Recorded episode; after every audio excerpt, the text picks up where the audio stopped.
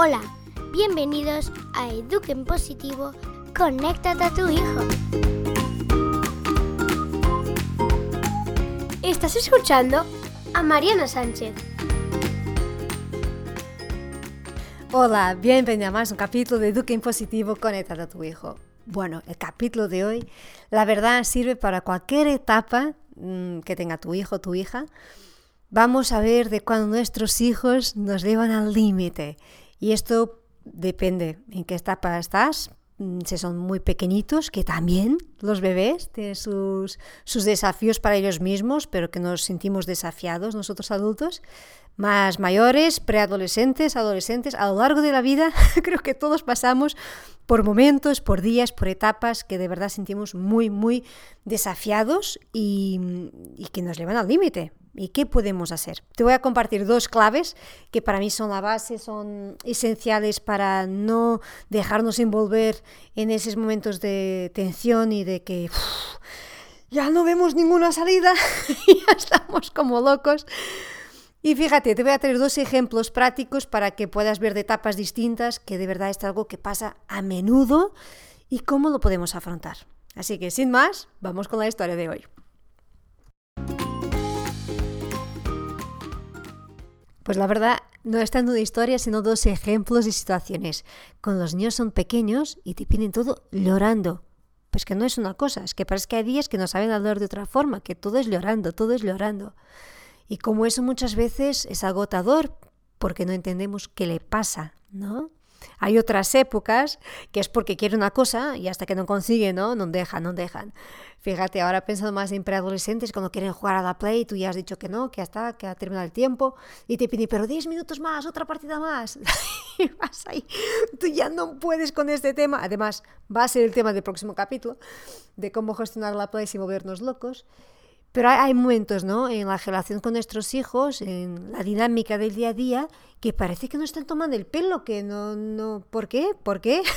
no paran ahí y siempre decir lo mismo y siempre con la misma reacción. Bueno, vamos a ver qué pasa.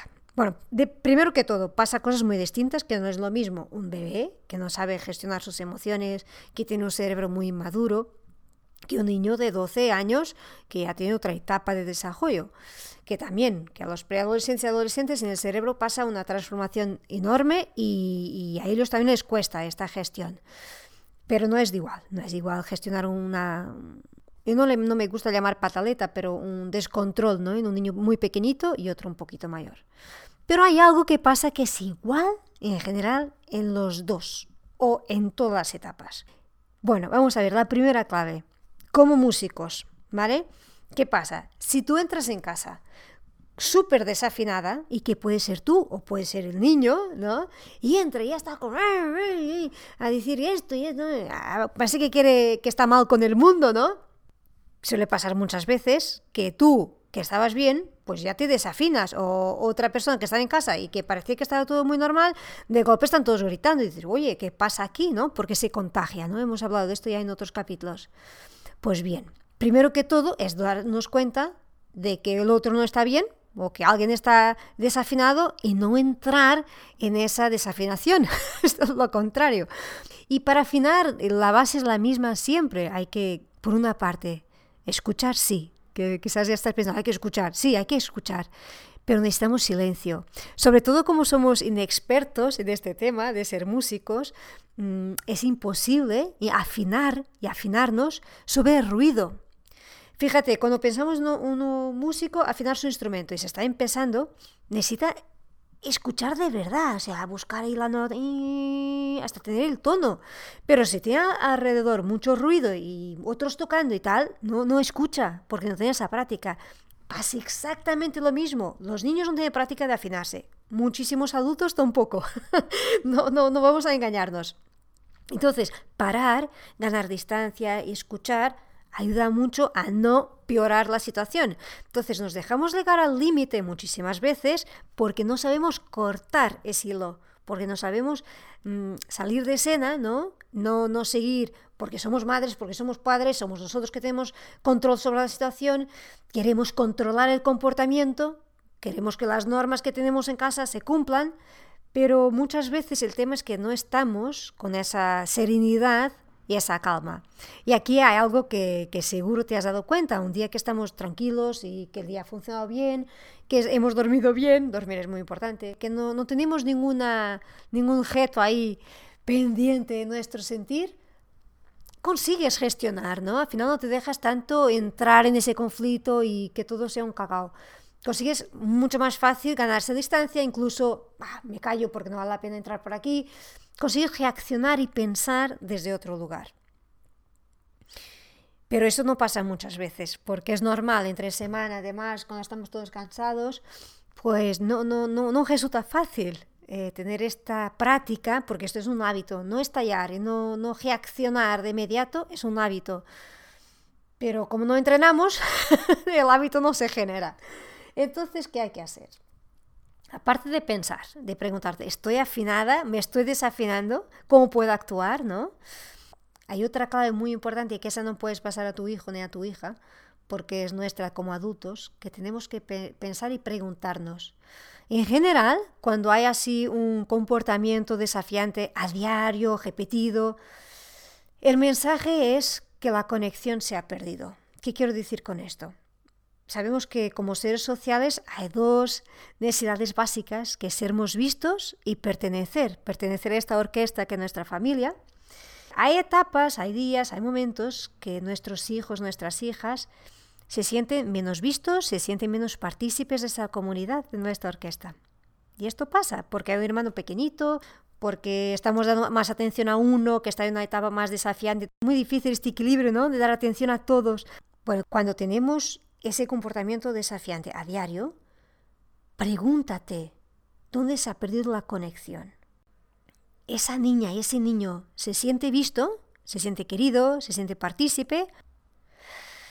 Es cierto que muchas veces esto en la teoría es muy fácil y lo entendemos, check, lo tengo, y en la práctica no tanto, no tanto.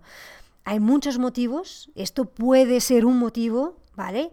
También es cierto que muchas veces solos no conseguimos llegar, porque sí, entendemos que hay celos, que hay otras situaciones, pero ¿cómo doy un giro a esta situación? Porque ya no puedo más, ¿no? Hay, hay que nos sentimos de verdad muy agotados. Y ahí hay que pedir ayuda a mirar la situación desde otro punto, que nosotros muchas veces estamos ciegos en nuestra mirada y ya no conseguimos, no conseguimos encontrar una solución. Hay otra parte muy importante y que está muy relacionada con el capítulo anterior y el anterior, que es escucharnos a nosotros mismos. Si por una parte tenemos que escuchar el otro y escucharle su necesidad, escuchar también la nuestra. En el sentido que muchas veces vamos con esta energía tan por los mínimos, tan por los mínimos, que es muy difícil, como decía hacia atrás en este capítulo, gestionar y ganar esa distancia y poder reaccionar desde otro lugar. Porque sin querer nuestras reservas se terminan, porque como vamos siempre al límite y vamos así muy bajitas de reservas, muy fácil se agotan. Aquí entra ¿no? la práctica de autocuidado, la práctica de tener unos momentos para cargar nuestras baterías, y eso es fundamental. Como ya llevo un tiempo diciendo, autocuidado no es una moda, es una necesidad. Es casi tan importante como comer, dormir, respirar. Lo necesitamos de verdad para poder mantenernos afinados. Y sí, Hoy tengo la buena noticia, por la news te va a llegar, que están abiertas ya las puertas de la próxima edición de tu plan de autocuidado para esto, para ti que quieres activarte, para ti que de hecho estás activada pero tienes a caer y un día sí, otro día no, tres días no, para que nos podamos sostener unas a otras. Ya sabes que este programa, aunque al inicio he pensado que esto para padres también, después de la primera edición lo tengo clarísimo. Este es un programa de madres. no vamos con historias. Nosotras tenemos muchísima más dificultad en mantener la constancia, en encontrarnos huecos, en ponernos en la lista. Y sí, ahora después de escuchar y tener el feedback de las alumnas, sin duda es un programa para aprender y para practicar escucharnos, a exigirnos menos, a entrar en nuestra afinación y nuestra armonía.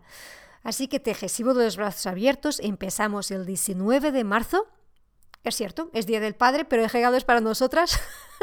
Yo creo que ellos también de alguna forma reciben el regalo porque cuando nosotras estamos afinadas, todo fluye en casa de otra forma.